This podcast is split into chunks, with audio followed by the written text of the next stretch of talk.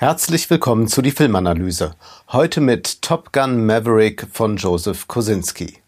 1986 kam Top Gun in die Kinos. Für Tony Scott war es ein Überraschungserfolg. Das Budget betrug nur 15 Millionen Dollar. Aber das hat sich dann sehr gerechnet. Und der Titelsong Take My Breath Away, komponiert von Giorgio Moroder, der ist bis heute unvergessen. Der Titelsong zum neuen Film, der stammt von Lady Gaga und auch der kann sich hören lassen, wenngleich es eine Reminiszenz ist an die 80er Jahre Powerballaden. Aber das ist immerhin besser als das Spotify optimierte melodielose Gedudel, das heute überall zu hören ist. Aber wir sehen hier schon ganz deutlich, dieser Film ist in den 80ern zu Hause und der neue Film sehnt sich nach den 80er Jahren zurück. Ja, dieser Film ist natürlich extrem retromanisch. Der neue Film knüpft an den alten an. Ästhetisch ist es zu Anfang überdeutlich. Nachher macht sich Joseph Kosinski ein bisschen frei vom Vorgänger. Alle sind gealtert, die wieder auftauchen auf der Leinwand, außer natürlich Tom Cruise. Beziehungsweise muss man bei Tom Cruise doch feststellen, dass sich sein Gesicht in manchen Szenen merkwürdig verändert. Aber nun ja, so ist es nun einmal, wenn man im Kino zeitlos bleiben möchte. Maverick müsste nach den 36 Jahren eigentlich ein hochdekoriertes Fliegerass sein. Seine Verdienste für die Navy sind unbestritten, aber es gibt eben in seiner Karriere auch etliche Disziplinarverfahren, die es verhindert haben, dass er die Karriereleiter nach oben steigen kann. Noch immer ist er ganz der Alte, er setzt sich über die Anweisungen seiner Vorgesetzten hinweg. Sein Job besteht nun darin, Flugzeuge Härtetests zu unterziehen. Schneller und schneller rast er gleich zu Anfang, bis das Material dem Druck nicht mehr standhalten kann. Im Zweifelsfall ist der Körper von Tom Cruise immer stabiler. Das Heroische definiert sich dadurch ja, dass jemand über sich hinauswächst. Das aber ist in einem auf Befehlsketten basierenden System eigentlich so nicht vorgesehen. Heroisch ist deshalb aber jetzt, wer im Zweifel nur sich selbst verpflichtet ist und sich auch über Befehle hinwegsetzt. So war es im alten Top Gun, so ist es auch im neuen. Maverick erhält aber dann überraschend einen neuen Job, vermittelt durch Admiral Kaczynski, genannt Iceman. Erneut gespielt von Val Kilmer, der die Krankheit überstanden hat, aber davon sehr gezeichnet ist, kaum noch sprechen kann. Maverick soll als Lehrer in der Flugschule Top Gun nun unterrichten. Es geht um eine heikle Mission. In irgendeinem Schurkenstaat soll eine Anlage zur Urananreicherung torpediert werden. In wenigen Wochen sollen die jungen Piloten für diesen hochbrisanten Einsatz bereit sein. Die Spannung die findet hier in ihrer Minimaldefinition statt. Spannung heißt Kampf gegen die Zeit, was vollkommen logisch ist. Das Problem kann noch so groß sein. Hätte man unendlich viel Zeit, um es zu lösen, würde keine Spannung auftauchen. Aber wenn das Problem groß ist und die Zeit wird knapp, dann maximiert sich die Spannung. Das Manöver ist äußerst kompliziert. Die Piloten müssen die Maschinen durch solche Engen durchwinden. Das wird ein schwieriges Unterfangen sein und dafür müssen sie gut ausgebildet sein. Keiner kann das natürlich besser als Maverick, der ihnen gleich einmal sagt, das Handbuch, das kennt ihr zwar, aber das könnt ihr jetzt auch getrost wegwerfen. Jetzt kommt es auf euch an, was ihr aus dieser Maschine macht. Zwei Aspekte sind hier wichtig bei diesem Manöver. Das Heroische, ich habe es schon angesprochen, spielt hier eine große Rolle. Auch deshalb, weil man sagt, die Maschinen, die wir haben, sind technisch gleich auf dem Stand, wie sie auch unsere Feinde haben. Das heißt, es gibt nicht da irgendeinen Systemvorteil. Man kann nicht sagen, wir haben die bessere Maschine und deswegen gewinnen wir die Mission. Also alles kommt jetzt wieder auf den einzelnen Menschen an. Es ist ein bisschen wie in Sully, wo die Maschine dann nicht funktioniert, aber eigentlich der Mensch der Entscheidende ist, der die Katastrophe aufhalten kann.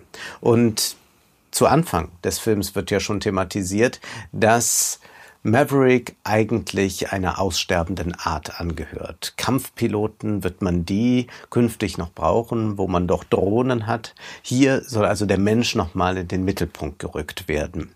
Und der zweite Aspekt ist interessant in politischer Hinsicht. Die Rede ist von irgendeinem Schurkenstaat und ja, da gibt's diese Urananreicherungsanlage, aber der Film versucht, unpolitisch zu sein, was bedeutet, er versucht nicht konkret politisch zu werden. Es geht nicht um irgendeinen Systemkonflikt, es geht nicht um China, Russland oder sonst was, was sicherlich auch daran liegt, dass man versucht, in all diesen Ländern irgendwie stattfinden zu können, dass man vielleicht einen Kinorelease bekommt. Aber wir können generell uns fragen, inwieweit Top Gun wirklich so politisch war, wie das oft gesagt wird. Es wird äh, eng mit der Reagan-Ära verknüpft. Aber ist Top Gun wirklich so bellizistisch? Realistisch. Klar, es gibt diese unglaublich schwelgerischen Bilder von Waffen, von Jets und so weiter.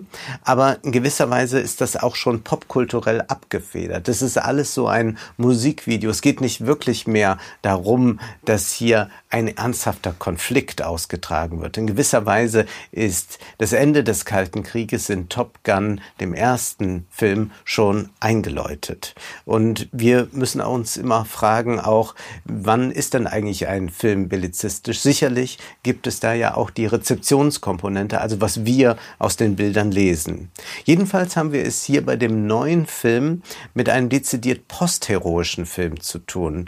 Maverick ist auch ein postheroischer Held. Er ist zwar tollkühn, aber er möchte ja sich keineswegs opfern für etwas. Das heißt, er möchte nicht sterben. Und als es um diesen intrikaten Einsatz geht, in diesem Schurkenstaat, da sagt der Vorgesetzte zum Maverick, nun ja, äh, die Kampfpiloten gehen dieses Risiko ein, sie wissen um das Risiko und damit muss man dann zurechtkommen. Und man muss diese Risiken, die damit verbunden sind, wenn man Kampfpilot ist, akzeptieren. Und Maverick antwortet, ich akzeptiere dies nicht, was meint, dass er alle die dort im Einsatz sind, wieder heil nach Hause bringen will. Also das sich opfern für eine höhere Sache, für Amerika zum Beispiel, das ist hier nicht vorgesehen. Insofern haben wir es mit einem postheroischen Helden zu tun. Es gibt dann auch einen zwischenmenschlichen Konflikt, der soll eigentlich den ganzen Film tragen, schafft es aber nicht. Der Sohn seines verunglückten Kameraden Goose Maverick fühlt sich ja noch immer für diesen Tod in gewisser Weise mitverantwortlich. Dieser Sohn namens Rooster ist einer der Schüler, gespielt von Miles Teller. Und das ist dann arg holzschnittartig gezeichnet, wie die beiden in gewisser Weise rivalisieren, Unausgesprochenes zwischen ihnen steht. Aber es ist kein wirklicher Konflikt. Interessant ist, dass hier eigentlich eine Ersatzvater-Story erzählt wird und wir werden noch darüber sprechen müssen, dass dieser Film stark von Sexualität befreit ist. Insofern passt es ganz gut, dass wir hier eine Vater-Sohn-Konstellation im Mittelpunkt haben. Eine Liebesgeschichte gibt es da auch noch für Maverick am Rande. Die wird da eingeflochten, die könnte aber belangloser nicht sein. Deswegen schweigen wir lieber davon gleich. Machen wir uns nichts vor. Neben den wirklich imposanten Flugszenen gibt es nur eine wirklich interessante Szene. Es ist das Wiedersehen von Maverick und Iceman. Iceman, gespielt wie gesagt von Val Kilmer, Kilmer. Iceman ist körperlich sehr angeschlagen, er ist nur noch zu Hause, er hat Schmerzen, er kann fast nur noch mit dem Computer kommunizieren und nun treffen diese beiden fast altersgleichen Kameraden aufeinander. Und da entsteht ein bisschen etwas Humorvolles, etwas Sentimentales, aber es ist nicht zu rührselig, sondern es ist sehr aufrichtig. Tom Cruise ist 59, weil Kilmer ist 62. Der eine ist ewig jung, der andere gezeichnet von Alter und Krankheit. Dieses Zusammentreffen ist natürlich ganz entscheidend, denn was zwischen diesen beiden passierte, das prägte ja auch den ersten Film. Iceman hat Maverick immer die Treue gehalten. Er war dafür verantwortlich, dass er trotz der Disziplinarverfahren nicht entlassen wurde aus dem Dienst. Und scheuen wir uns nicht vor Pathos und sagen wir, Iceman hat Maverick immer geliebt. Und damit kommen wir natürlich zu der berühmten Tarantino-These aus dem Film Sleep With Me, dass es eigentlich in Top Gun nur um den Kampf mit der Homosexualität geht. In dieser bekannten Szene erläutert Tarantino ganz aufgebracht, dass Top Gun eigentlich das genialste Drehbuch hat und dass es eigentlich nur darum geht, wie diese beiden Männer, Iceman und Maverick, mit ihrer Homosexualität umgehen. Stimmt das wirklich, was Tarantino da sagt? Ich glaube schon. Von Anfang an ist zwischen den beiden eine enorme Spannung zu verspüren. Und sie handeln auch immer wieder durch den Film hindurch ein Dominanzverhältnis miteinander aus. Es gibt sehr eindeutige Blicke.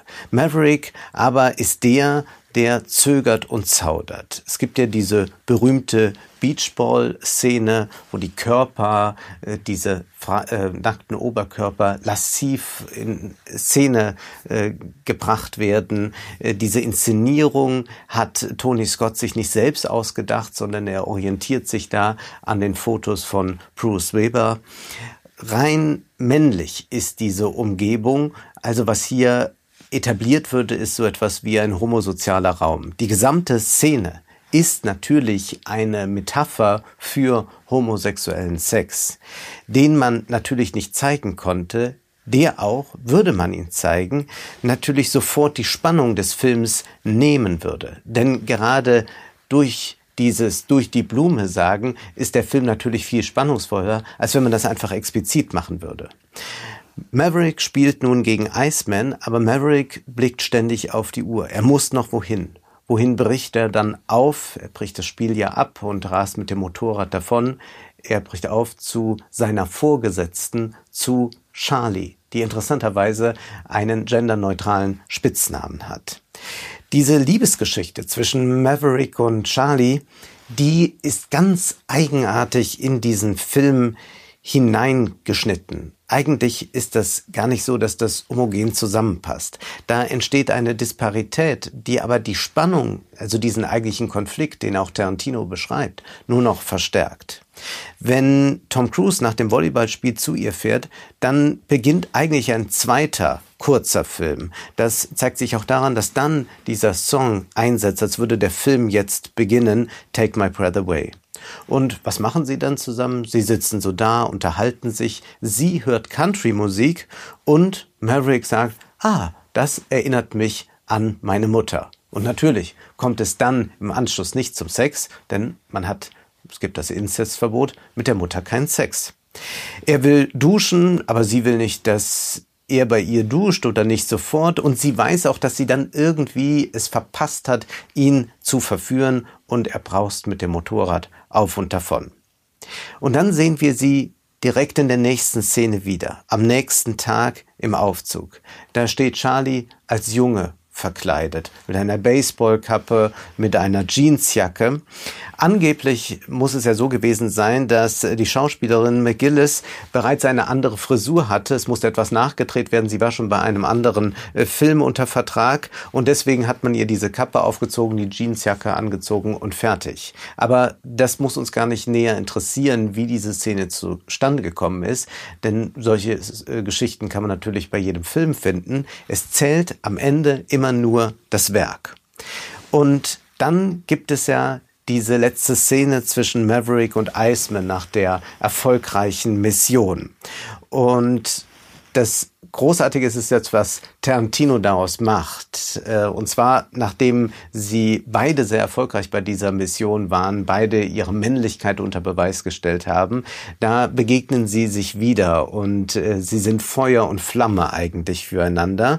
Und Tarantino führt das aus und erzählt das in dem Film ja einem Gesprächspartner. Und dieser Gesprächspartner lässt sich auch immer mehr von dieser homoerotischen Interpretation äh, überzeugen, bis sie beide dann am Ende dieser Szene sagen, ja, und dann, dann sagt Iceman zu Maverick, you can ride my tail anytime. Natürlich hat Iceman das nicht gesagt, sondern er sagt im Film in Wahrheit, You can be my wingman anytime was auch natürlich eine homoerotische Komponente hat. Tarantino erlaubt sich hier natürlich einen Spaß. Während seiner Interpretation hatte er seinen männlichen Dialogpartner derart überzeugt und auch sich selbst derart überzeugt, dass bei ihm selbst, bei ihnen beiden selbst ein homoerotisches Begehren entstanden ist. Sie wollen also das implizite Wingman explizit machen durch Tail, durch Schwanz. In Top Gun Maverick ist es so, dass wir die Szene etwas vertauscht haben, wenn man so möchte. Also Maverick geht erst zu Iceman, geht also erst zum Geliebten. Dort unterhalten sie sich, sie zeigen noch einmal, was sie miteinander verbindet. Und dann geht er zum Strand. Und dann gibt es eine Szene, in der wird dann Beach Football gespielt. Aber interessanterweise sehen wir keine Erotisierung des Körpers mehr. Es ist nicht wie in Bruce Webers Fotos. Und Interessant ist auch, dass eine Frau dabei ist und auch noch eine Frau zuschaut. Hier gibt es also keinerlei Homoerotik mehr. Dabei leben wir, könnte man jetzt einwenden, doch in enorm liberalen Zeiten sogar mit der Ehe für alle. Ich kann jedem empfehlen, noch einmal sich diese Szene anzusehen, wo Tarantino euphorisch über Top Gun spricht. Und es ist ein typisches Partygespräch, nur leider findet man selten solche Gesprächspartner auf Partys. Das Entscheidende ist aber nun, dass Tarantino einen solchen Dialog nicht mehr liefern könnte, wenn er sich den zweiten Teil ansieht. Zunächst einmal bestätigt nämlich dieser zweite Teil meine alte These, dass Hollywood immer Brüder geworden ist. Die Sexualität ist meines Erachtens outgesourced an die Pornoindustrie. Auch die heterosexuellen Sexszenen sind nicht der Rede wert, beziehungsweise finden eigentlich nicht statt, sind zusammengeschrumpft auf, man äh, liegt dann noch ein bisschen zusammen im Bett. Was aber, wenn gerade die Liberalisierung das homoerotische Begehren zum Verschwinden gebracht hat. Die erotische Anziehungskraft des Verbots jedenfalls ist ja passé. Und verschwunden ist damit auch alle Ambivalenz, die einen Film ausstatten könnte und die Top Gun ausmacht. Diese Dialektik des Begehrens machte viele alte Filme interessant. Denkt mir nur an Lawrence von Arabien. Heute herrscht große Langeweile, heute herrscht diese Spannung diese zwischenmenschliche Spannung nicht mehr. Würde im neuen Top Gun Homosexualität thematisiert werden, dann würde man das in der heutigen Form des Bekenntnisses tun. Irgendeine Figur würde sich outen und vielleicht dann noch ihre Geschichte erzählen, aber es würde nicht mehr darum gehen, Homoerotik zu inszenieren. Und Übrigens neben oder besser gesagt mit dem Verlust der Homoerotik geht auch das Männlichkeitsgehabe ein Stück weit verlustig. Es wird zumindest stark gedrosselt in diesem Film. Es ist nicht mehr so testosteronschwanger wie im ersten Film. Und wäre der Film nicht so hohl, könnte man dem Kino ja doch hier immerhin noch beim Denken zusehen. Denn es ist ja eigentlich interessant, dass auf diese Szene der Vergänglichkeit, wo wir den kranken Val Kilmer sehen, eine Szene voller Vitalismus zu sehen ist, bei der wir die jungen Piloten sehen, wie sie natürlich vital ähm, äh, Ball spielen können, aber wir sehen auch den ewigen Tom Cruise, der aber dann doch auch nicht in dieser Weise jung ist mehr, wie die Jungen jung sind. Hier könnte das Körperkino eigentlich beginnen. Hier können wir anfangen, über den Körper zu reflektieren, aber leider macht der Film zu wenig daraus. Dabei steht der Körper hier ganz klar im Mittelpunkt. Diese enormen G-Kräfte, die auf den Körper wirken bei diesen Flugmanövern, die Gesichter der Schauspieler, die sich verzerren und auch der Kinosessel selbst wird jetzt zu einem Pilotensitz und das ist schon sehr beeindruckend, wie das umgesetzt ist. Aber leider kommt dieser Film nicht dazu, dass er einmal sich in der Schwebe befindet, so wie Tony Scott das noch geschafft hat. Der Film kann eigentlich nur der neue den alten ausschlachten. Es ist wieder ein weiteres Werk der Nostalgie. Die Vergangenheit wird ausgeschlachtet. Und wir können uns ja mal fragen, warum faszinieren uns in diesem Film, in dem neuen, die Action-Szenen so sehr? Klar, die sind technisch atemberaubend gut gemacht, Besser kann man das auch nicht filmen. Es ist herausragend und stellt natürlich den ersten Teil in die Schatten. Aber ich glaube, dass das gar nicht das Entscheidende ist. Was wir an den Action-Szenen so bewundern, was uns aufatmen lässt, ist, wir sind mal in der absoluten Gegenwart angekommen. Im Hier und Jetzt. Endlich streift der Film sein nostalgisches Gewand ab und lässt die Vergangenheit hinter sich. Sonst aber, in den anderen Szenen, da schauen wir nur aber sehen nicht. Das war die Filmanalyse mit Wolfgang M. Schmidt. Ihr könnt den Podcast finanziell unterstützen. Entweder unter www.paypal.me-filmanalyse oder unter der in der Beschreibung angegebenen Bankverbindung. Vielen Dank.